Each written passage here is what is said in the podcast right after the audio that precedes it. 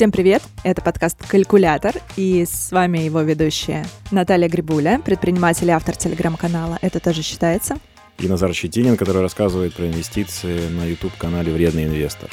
Сегодня мы говорим про дивиденды. Для тех, кто не помнит или не знал, что такое дивиденды, дивиденды — это часть прибыли акционерной компании, которую по каким-то причинам э, решают выплатить акционерам какую-то часть этой прибыли. У нас в прошлом сезоне отдельный выпуск был посвящен дивидендам. Его гостью стала пенсионерка Лариса Морозова, которая большую часть своего портфеля собрала из дивидендных акций и за счет дохода пассивного от своего инвестиционного портфеля объехала огромное количество стран и читает лекции и проводит мастер-классы, где рассказывает о том, как зарабатывать на дивидендах. Добавлю, что это самый популярный выпуск э, прошлого сезона, что говорит нам о том, что дивиденды, в принципе, в головах частных инвесторов, это такое тождество с целью инвестиций в принципе. То есть, если я прихожу на фондовый рынок, чтобы что-то купить, то, видимо, для того, чтобы эти дивиденды получать, что, конечно, спойлера не так, но мы не будем разрушать этот миф, мы будем, наоборот, его сегодня как-то укреплять, рассказывать, из чего же э, дивиденды состоят, как их получить, и это не совсем простой процесс. У нас такой спецвыпуск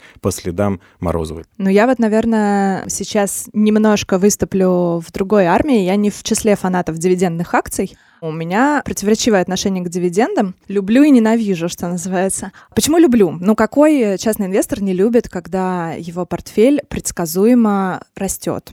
и за счет выплаты дивидендов. Почему не люблю? Эмоциональный момент. Вот сейчас закончились э, новогодние праздники, я вернулась к работе и сразу же, начиная с первых там рабочих дней, стала с ну, определенным унынием думать, что, блин, скоро нужно подавать налоговую декларацию. Из-за того, что в моем портфеле есть дивидендные акции, и все эти акции — это акции американских компаний, я подотчетна перед налоговой, и каждый год, как частный инвестор, я должна отчитаться и подать декларацию в налоговую, заплатив часть прибыли с дивидендного дохода в России. В прошлом году это стало ну, не самой веселой моей задачей года. Мне пришлось э, сделать все это самостоятельно руками. Я помню, что я просидела большую часть дня, проковырялась, пока я вынула в ручном режиме все данные у одного брокера, у другого брокера, все посчитала, заполнила в программе декларация, что-то там, значит, все это внесла, и вот у меня там рабочий день, все, закончился. Не очень приятно вспоминать, и э, не то чтобы ожидаю этого занятия в этом году. Наташа, у меня есть э, лайфхак для тебя. Как, как... Человек, который заполняет декларацию за деньги? Нет, еще проще. То есть как вот точно не платить э, с налогов? Получай убытки, Наташа. Получаешь убытки, не паришься, не нужно ходить в налоговую. Очень удобно, мне кажется. То есть я к тому, что, конечно, есть некоторые лукавства, типа я вот парилась полдня, но это же с дохода, подожди, come on, да? То есть это же хороший повод сходить в налоговую, да? Дай бог, что есть такие причины вообще. Ты знаешь, безусловно, да, ты прав. Я думаю, что это не единственный плюс. Есть еще один плюс. Хорошо разобраться самому, вообще как бы сесть, э, вникнуть, посчитать и сделать все самостоятельно, это полезно. Мозги скрипят, это тоже полезно. Я считаю, что частный инвестор любой, хотя бы минимум один год, должен самостоятельно подать декларацию. То есть сам сесть, все посчитать и разобраться. Но с убытками, мне кажется, все тоже не так однозначно с американскими компаниями, потому что, насколько я помню, даже если ты получил убыток, но ты получал дивиденды, ты все равно должен в налоговую все свои вот эти вот расчеты дивиденды обязательно показать. Конечно. То есть даже если ты получил убыток, это еще более сложные расчеты. То есть ты должен показать, что да, был убыток, были дивиденды, и вот, значит, вам мои сложные расчеты, и ничего я вам не должен. Мы с тобой как-то странно начали разговор про дивиденды с того, почему э, за ними лучше не ходить. Давай добьем этот вопрос, чтобы, так сказать, сразу с дегтя. А в конце вторая половина выпуска будет посвящена дифирамбам в адрес дивидендов. Для компаний, которые вам эти дивиденды платят, дивиденды — это убыток. То есть это буквально даже в бухгалтерском балансе со знаком минус стоит. То есть это выбытие денег из компании. Что это значит? Это значит, что на эту же сумму, которую вот вы получите дивиденды и все другие инвесторы и акционеры, как вы, компания могла там, не знаю, купить новый завод, станок, там, специалистов нанять и развиться, и захватить мир, соответственно. Стать крупнее и когда-то в будущем заплатить там еще больше дивидендов, не знаю, или просто вырасти монополиста, и ее акции будут стоить там миллионы долларов. Этого не случилось, потому что вам заплатили дивиденды. И отсюда появляется, ну, как бы такая странная логика, да, как бы с одной стороны, ты, естественно, хочешь дивидендов, это кажется правильно, хотеть отдачу от бизнеса, которым я владею, но с другой стороны, ты же хочешь, и чтобы этот бизнес развивался. Всякие такие мифы специфические желания, чтобы и дивиденды платились, и бизнес развивался, это можно забыть. Компании большие, и на каком-то масштабе ну, просто невозможно расти, не инвестируя деньги. Это вот миф о том, что мы там поднатужимся, и как-то вот прям как кулибины приложимся, и на старых активах мы сделаем новую прибыль. На самом деле прибыль растет только, если растет новый капитал. А капитал растет из прибыли, которая вам как дивиденды выплачивается. Вот такая вот цепочка событий. Поэтому как бы бойтесь своих желаний, что называется. Если вы понимаете, что компания всю свою прибыль направляет на дивиденды, вы ее получаете, и вы довольны в этом году, то не нужно удивляться, что там через год, через два эта компания перестает быть конкурентной, загибается, появляется большой игрок, который не платит дивиденды, который захватывает этот рынок, отнимает у старой компании, и вы оказываетесь с акциями, которые там, не знаю, в цене упали со временем. Поэтому это не так ну, однозначно, что дивиденды равно гарантированный доход. Подумайте еще и о цене акций. И вот просто пример. Все хвалятся 2019 годом. Он показал дикий рост стоимости акций вообще, ну, в России конкретно там и в Америке. Но если вы посмотрите, какие в Штатах росли бумаги, их пять бумаг, на самом деле, это как раз те бумаги, которые дивиденды не платят. То есть вот этот вот гейн большой, вот этот большой рост, там почти на 30%, это все связано исключительно с бумагами, с компаниями, которые дивиденды как раз не платят. То есть если их как бы удалить из экономики, то не будет такого гейна. Поэтому последний, видимо, деготь в адрес дивидендов на долгосрочных интервалах, а я надеюсь, вы долгосрочный инвестор, дивиденды – это для компании вывод денег, то есть вывод капитала и невозможность расти. Подумайте об этом тоже. Минусы мы перечислили. Теперь, чтобы вы не думали, что плюсов нет, это не так. Они есть, они весомые. Основных плюсов у дивидендных акций три. Это предсказуемый доход, прогнозируемый. И третий момент то, что в развитии экономическом рынка случаются такие фазы, когда дивидендная доходность выше ставки депозита, и это может быть интересно частным инвесторам. А, как раз сейчас такая фаза, вот на начало 2020 года, по крайней мере, когда можно собрать портфель акций исключительно по дивидендному признаку и получать доходность около там, 8, местами даже 9% годовых. Кажется, что цифра небольшая, но, по крайней мере, в крупных банках ставка депозита сейчас ну, 5 5%, например. То есть вы обыгрываете депозит, при этом это крупные компании типа «Газпром нефти», МТС, Мосэнерго, вот москвичи хорошо знают эту компанию, там платежки платят каждый месяц. То есть это не какие-то неизвестные маленькие стартапы, это крупный российский бизнес, стабильный, с которым ничего не будет, и вот э, просто купив их в портфель, можно насобирать на 8% годовых. Ну и давай, Назар, наверное, расскажем нашим слушателям, э, почему вообще происходит выплата дивидендов, что случается, что происходит за кулисами, механизм принятия решений, механизм принятия решения о выплате дивидендов. Объясним, почему так происходит, что частный инвестор получает деньги. Сначала нужно вспомнить, что это бизнес в первую очередь. И это означает, что действуют простые законы именно бизнеса. Потому есть такое ощущение, что дивиденды — это нечто обязательное, что-то, что идет в придачу вместе с акцией. Нет, за этим есть вполне логичные, понятные бизнесовые процессы. Но выглядят они, если это представить себе их верхнеуровнево, примерно так. Во-первых, есть какой-то менеджмент, который руководит компанией, который направляет ее деятельность, который действует в интересах акционеров.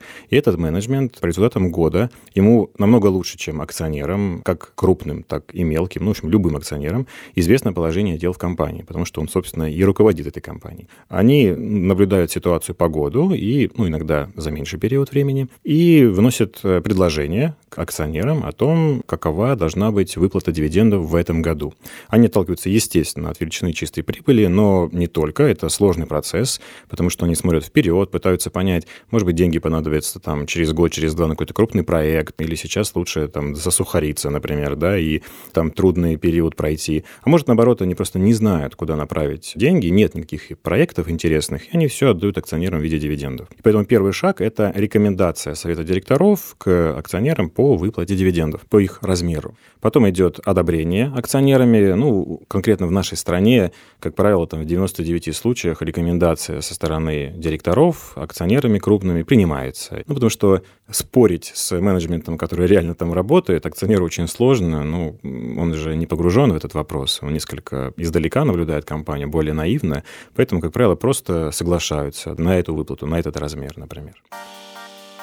После одобрения на собрании акционеров происходят уже достаточно понятные шаги, они даже прописаны законодательно.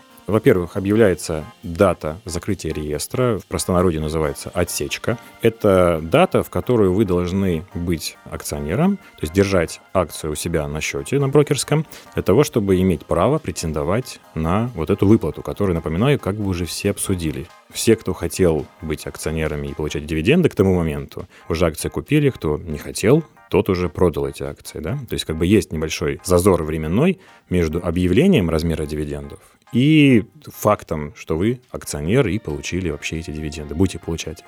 Эту дату объявляют, ее все знают, и, к сожалению, здесь нужно признать, что нет хорошего, удобного, консолидированного источника получения информации по этому поводу.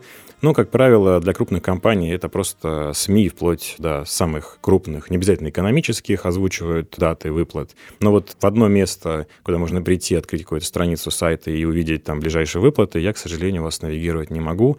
И частные инвесторы пока вынуждены подписаны быть на кучу пабликов, СМИ для того, чтобы не пропустить эту дату. Ну, либо ходить просто на сайты всех компаний, заходить в раздел для инвесторов и следить в таком ручном режиме за новостями компании, которые, безусловно, объявляют все важные даты, все важные события. Ну, все так, но это тоже такое себе удовольствие. Ну да, да, если у вас маленький портфель, и там лежит условно из акций компаний, для перечисления которых хватит пальцев одной руки, то тогда да, это не так сложно. А если портфель огромный и много активов, много акций, то так себе удовольствие тоже. Но есть еще вариант, где ты ищешь новые дивидендные истории, да, то есть у тебя они не в портфеле, ты о них, может быть, не знаешь. Какая-то компания там приняла теперь решение платить много дивидендов, а как вот тебе не пропустить такое событие, да, вот сложновато. Это, конечно, минус пока что нашего рынка, на том, что информационный ресурс, который консолидированно бы собирал всю информацию по будущим платежам, их нет, и возвращаясь к теме... Сделайте кто-нибудь. Ну, я вот только хотел рекламу дать сейчас опять. Э, почему, как мне кажется, успех нашей пенсионерки Ларисы Морозовой,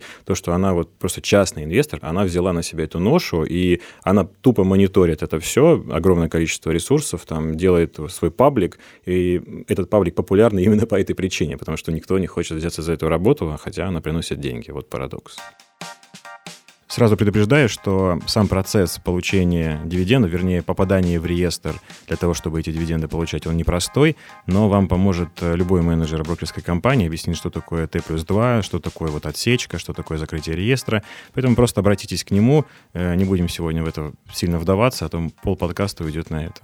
Но, возвращаясь к нашей линии получения дивидендов, когда вы оказались в ценных бумагах, вы были акционер, компания считает вас акционером до следующего такого события, то есть до следующей отсечки, то есть до следующего дня закрытия реестра. Весь этот период компания считает, что вы наш акционер. Так сделано, потому что каждый день бумаги меняют хозяев, покупают, продают, и по большому счету самой компании, которая платит дивиденды, им не так важно, кто сегодня там сколько раз продал мою акцию. Им важно только в один день, когда нужно дивиденды перечислить. Они, грубо говоря, в этот день спрашивают, кто мой хозяин, назовись, дорогой, я тебе сейчас перечислю заработанные деньги. А то, что вы там занимаетесь суетой в течение года, друг другу продаете, это все ваша война. Как бы мне это не интересует. Ну, примерно такая логика. И далее, после того, как вы попали в закрытие реестра, случилась отсечка, вы акционер. По-разному, я думаю, ну, не более там 20 дней сейчас компании хорошо работают. Деньги приходят прямо на брокерский счет. Дивиденды, которые вы должны получить, они приходят сразу вам на брокерский счет. Притом уже очищенные. То есть вы налоги по российским бумагам не платите.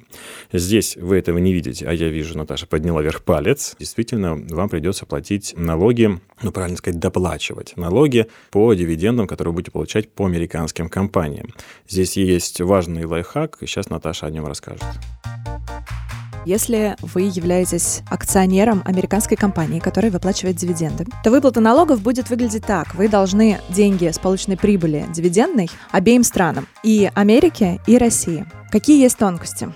Если вы акционер американской компании, то нужно подписать форму W8BEN. Если ее не подписать, то с дивидендов по американским акциям автоматически с вас спишется 30% налога в пользу США. Неприятность, но брокер, ваш помощник в этом, он вам напоминает, тук-тук-тук, у вас есть американские акции, вы в этом году получали дивиденды, подпишите такую-то форму. 10% вы платите в пользу США. Это происходит автоматически. Это делает за вас ваш же брокер и дает вам документ, который подтверждает то, что США вы деньги заплатили. Дает вам некую справку, где указана вся важная информация. Дата, в которую вам были выплачены дивиденды, эмитент акции, когда это произошло, сколько налога было с вас удержано в пользу США и так далее. И это важный документ, который нужно сохранить, потому что этот документ потом нужно предоставить нашей родной российской налоговой. В России налог не 30%, как в США, а 13%. Поскольку 10 вы уже заплатили штатам, то в России вам нужно доплатить только вот эту разницу, 3%, самостоятельно отчитываясь перед налоговой и подавая налоговую декларацию. Возвращаясь к этой справке, которую вам выдает брокер о том, что с вас автоматически был удержан налог в пользу Америки. Если вот этого подтверждения уплаты налога в пользу эмитента нет, тогда наша налоговая служба может решить, что НДФЛ вам придется заплатить со всей суммы полученных дивидендов в размере 13%. Ну, то есть стандартная наша российская ставка 13%. Получается, что заплатить всего вам нужно будет 23% от дивидендной прибыли, 10% в пользу США и 13% в пользу России, что, безусловно, как бы дивидендную доходность, э, ну, не сильно, но снизит. Слушай, такой вопрос. Есть какой-то ресурс, где можно посмотреть, собственно, какая у акций дивидендная доходность? И, может быть, даже сравнить их? Ну, тебя интересует Россия или э, США? Россия. В России есть. Притом сложно назвать, какой лучше, как я уже говорил до этого. Вот нет одного места, где бы прям все было учтено идеально. То есть и прошлые выплаты, и ближайшие – и, как это вот не парадоксально, лучше всего сделаны некоторые народные порталы, которые просто собраны силами каких-то, значит, локомотивов инвестиционного движения, э, обычных частных инвесторов. И здесь могу назвать, пожалуй, сайт twostocks.ru, э, где есть дивидендный календарь, и там вы можете посмотреть ближайшие выплаты, ожидаемые. Этот раздел ведется оперативно, и можно не потерять какую-то ближайшую выплату, которую вот вы могли там потерять в СМИ, не увидеть. Кроме него я бы назвал еще сайт компании «Доход». Это санкт-петербургская контора, которая вообще является управляющей компанией брокерской компании, но при этом у нее большой раздел аналитики на сайте. Там не так просто в этом разобраться, но если вы там наберете в любом поисковике «Доход», с твердым знаком, знаешь, как при царе. Дивиденды, то вы попадете в этот раздел. У них есть большой плюс к тому, что они делают. Они ведут так называемый индекс DCI, это индекс стабильности выплаты дивидендов. То есть почему? Потому что кроме того, что вы можете увидеть просто большую цифру, написано там 20% дивидендов доходности, там 15%, это может быть разовая акция, которая до этого эта компания никогда не делала. То есть она там 20 лет не платила и первый раз заплатила, там, и этот платеж 10%, а в следующем году может не платить вообще. Вот у них есть этот индекс, мне очень нравится. Он учитывает многие факторы, там, наличие дивидендной политики, историю платежей, там, стабильность получения прибыли. Этот индекс, он позволяет вам добавить еще одну метрику для сравнения, то есть доходность плюс индекс DCI. И вместе сравнивая, вы находите оптимальное сочетание. То есть вы, естественно, хотите, чтобы точно заплатили вам дивиденды, да, то есть в следующем году они точно были, поэтому вам нужно повыше индекс DCI. Но если он будет очень высокий, то, скорее всего, доходность будет там пониже, да, именно самого платежа дивидендного. И вот вы, балансируя двумя этими показателями, должны найти лучший вариант. Ну, я вот напомню, я сегодня называл там Мосэнерго, МТС и Газпромнефть, например, у них очень высокий индекс DCI, и доходность, ну, там больше 8, где-то 8-9% даже. Ну, по крайней мере, на январь 2020 года. У дохода, кстати, еще классный телеграм-канал. Согласен. На котором можно подписаться и тоже получать концентрированно новости, полезные для частного инвестора в Телеграме. Ну и добавлю, где можно посмотреть информацию по дивидендам, по американским ценным бумагам. В первую очередь NASDAQ. Что лучше, чем посмотреть на сайте биржи? Идете, анализируете любую компанию, вся информация по ней, включая дивидендные выплаты, там есть. Из аналитических ресурсов я очень люблю пользоваться э, сервисом Simply Wall Street. Он предоставляет всю аналитику точно так же по компаниям, плюс он очень классно сделан, интуитивно понятно, все понятные графики, снежинки для анализа компании, в том числе информация по дивидендам. Есть finviz.com, который куда менее красивый, но тем не менее там тоже можно найти всю необходимую информацию. И есть еще один сайт для частного случая, который мы не упомянули, и это упущение. Если вы покупаете ETF, то в тех ETF, в составе которых есть акции, вам тоже положены дивидендные выплаты, и они будут. Так вот, для того, чтобы посмотреть, какие дивиденды выплачиваются под ETF, можно пойти на сайт etfdb.com, и там супер подробная аналитика по всем ETF. Все ссылки на эти сервисы мы оставим в описании эпизода, смотрите там. Теперь самое интересное в этом выпуске несколько важных лайфхаков, которые помогут получать дивидендный доход и не облажаться.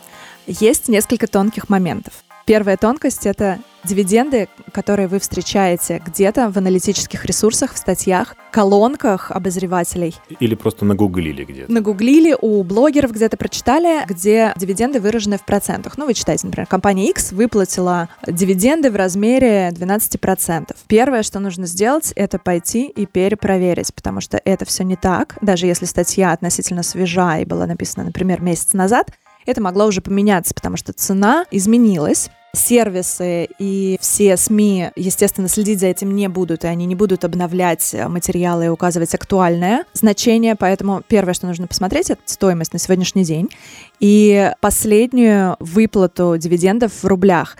И самому вычислить, какая дивидендная доходность будет на сегодняшний день, исходя из этих двух цифр. Берете значение цены акции на сегодня и последний известный в рублях там, или в долларах платеж по дивидендам. Это действительно большая проблема. Я работал в брокерской компании и очень много видел этих граблей, на которые наступали и наступали. Люди приходили и говорят, вот, хорошая доходность у такой компании, я там прочел статью или в вашем же аналитическом обзоре. Ведь, ну, это было тогда, прошло там два месяца, цена изменилась, и сейчас это уже доходность не такая большая, или наоборот еще больше.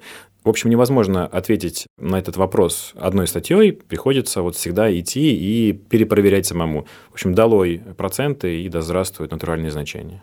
Здесь та самая проблема, видимо, про которую уже упомянул Назар, то, что нет никакого ресурса, посвященного дивидендам сводного, который бы регулярно обновлялся и следил э, за всеми этими значениями. Ну, плюс еще был привязан к цене, которая меняется каждую секунду. Это вот э, тоже проблема.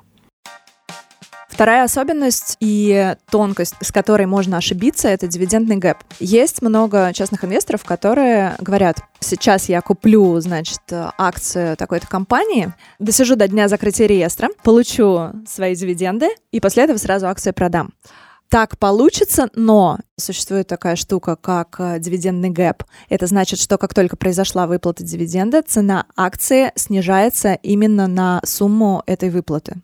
И заработать на этом таким способом, увы, не получится. Не получится в моменте, это важно добавить. То есть, конечно же, цена со временем будет э, стремиться восстанавливаться, да, потому что как минимум через год надо будет людям получить ровно такие же дивиденды, да, и дураков нет, все хотят получить их опять, и они будут потихонечку покупать эту акцию, но и она будет ползти назад к тому значению, которое было до вот этого дивидендного гэпа. То есть в моменте действительно не получится заработать эту доходность вот так просто легко, типа посидел одну ночь там или сколько там, одну недельку, получил дивиденды, продал и и не связываю с этими акциями. Это не сработает, придется посидеть в ней, и время восстановления акций после дивидендного гэпа – это всегда загадка. Есть куча статистики на этот счет. Иногда бывает так, что восстанавливается и за неделю, и тогда получается, что стратегия даже срабатывала. Да? Но были случаи, когда три года не восстанавливалась бумага.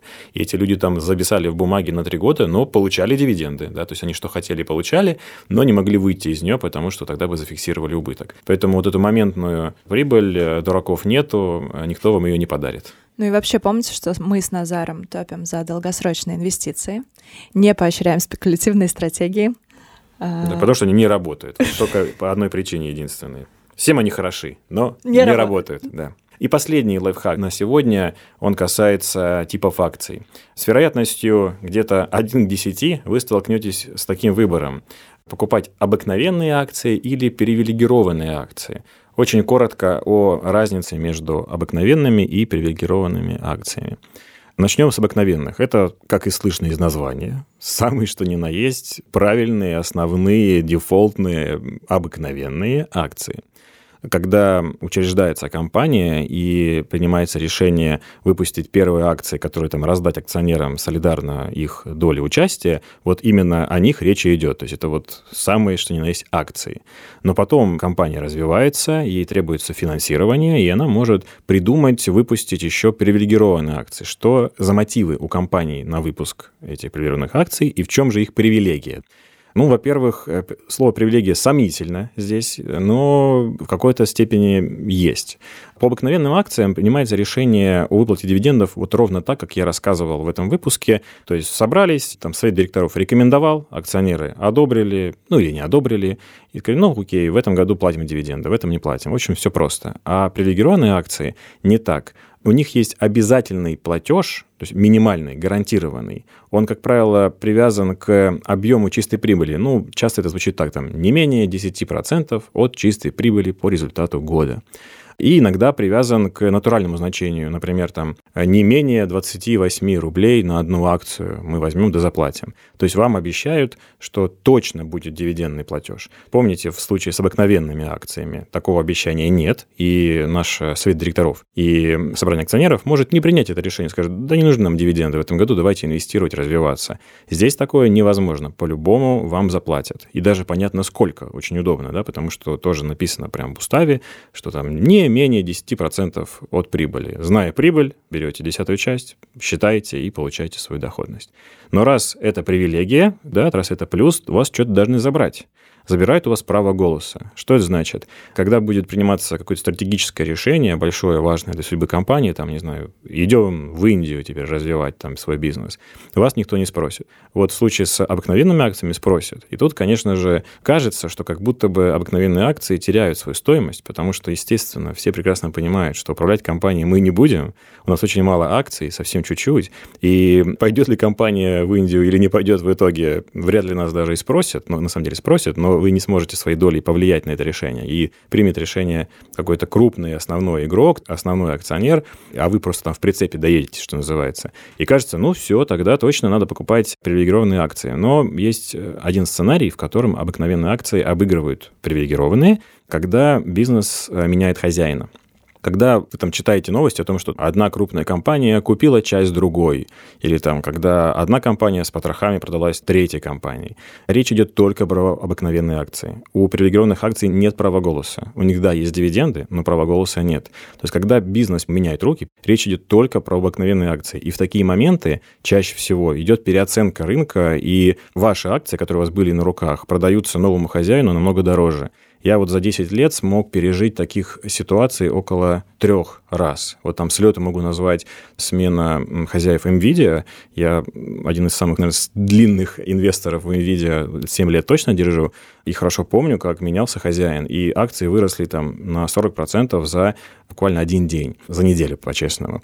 Потому что новый хозяин, когда пришел, он сказал, я буду покупать по такому значению цены ваш бизнес. Это значение было намного выше, чем было в моменте на рынке. И рынок отреагировал на это ростом стоимости. Если бы был бы прев при этом, его бы даже никто не заметил и не рассматривал как бумагу, которая может быть интересна новому покупателю, потому что покупается право голоса, а не какой-то там типа 10% дивидендов. Вот это единственный сценарий, в котором обыкновенная акция как бы обыгрывает привилегированную. Но во всех остальных случаях, если вы настраиваетесь на то, что ваш бизнес вряд ли сменит хозяев, то стоит выбирать привилегированный. Тогда вы получаете гарантированный платеж в виде дивидендов. Вот и вся разница между обыкновенными и привилегированными на уровне владения. В общем, выбор предстоит э, непростой, но, мне кажется, все-таки, особенно новичкам, стоит рекомендовать именно привилегированные акции, или прев, как их называют в интернетах. Вероятность того, что вы попадете на прев, крайне низкая. Компаний с двумя типами акций на рынке не так много. Вот с лета могу вспомнить Татнефть, привилегированные акции, Сбербанк прев э, и Сургутнефтегаз прев это то, что крутится в голове. Конечно, их намного больше, но вероятность того, что вы прям столкнетесь с ними, небольшая. В основном компании имеют только один тип э, акций, обыкновенные.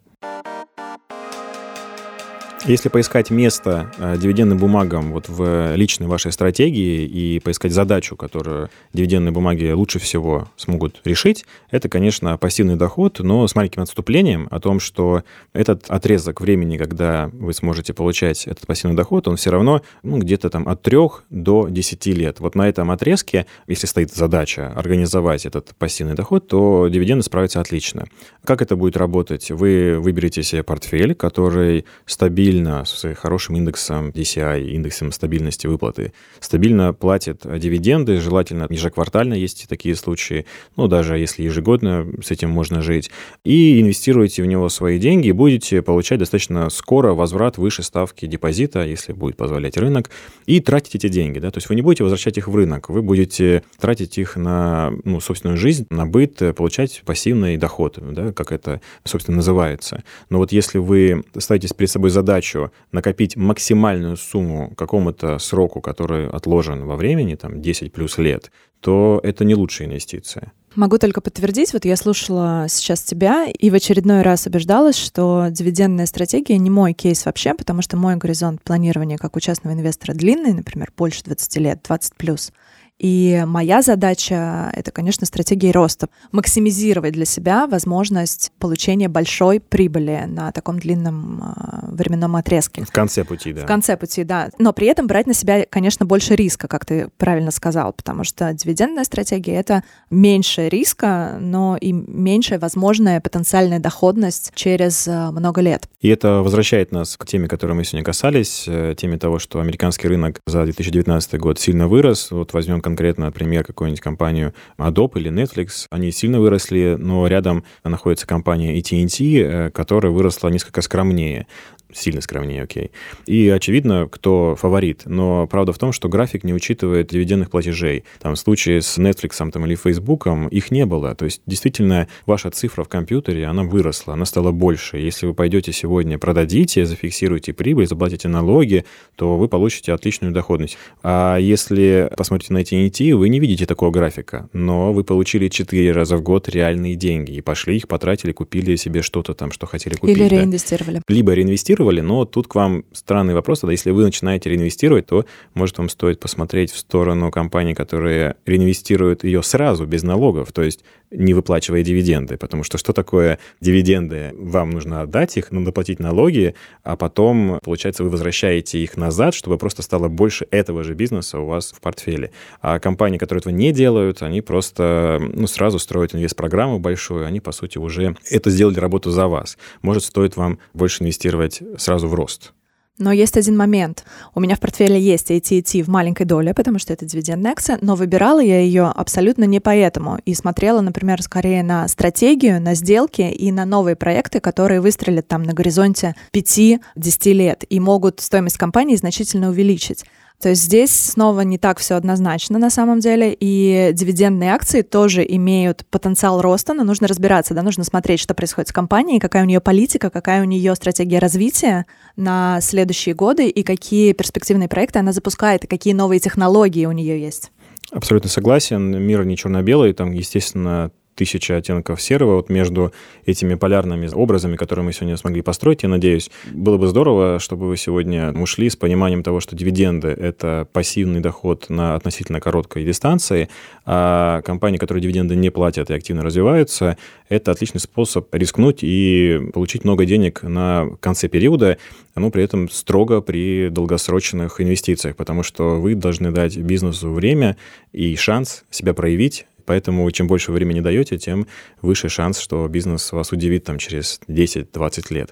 Вот эти два очень полярных состояния, между ними, конечно, миллион оттенков, но, надеюсь, вы уйдете хотя бы с ними сегодня. Выбирайте, что вам ближе, принимайте решения сами, исходя из своих инвестиционных целей, задач и возможностей. И услышимся на следующей неделе. С вами был подкаст «Калькулятор» и его ведущая Наталья Грибуля. И Назар Щетинин. Ставьте лайки и подписывайтесь на наш подкаст. Пишите нам на почту подкаст собака медуза айо. Делитесь вашим мнением, задавайте вопросы или отзывайтесь о темах, которые вам понравились или не понравились, о том, что вы хотели бы услышать дальше. Ну и слушайте другие подкасты. Классный подкаст вышел. Как называется? Ты же мать? Ты же мать, конечно. Послушайте обязательно его. Пока-пока. Пока. -пока. Пока.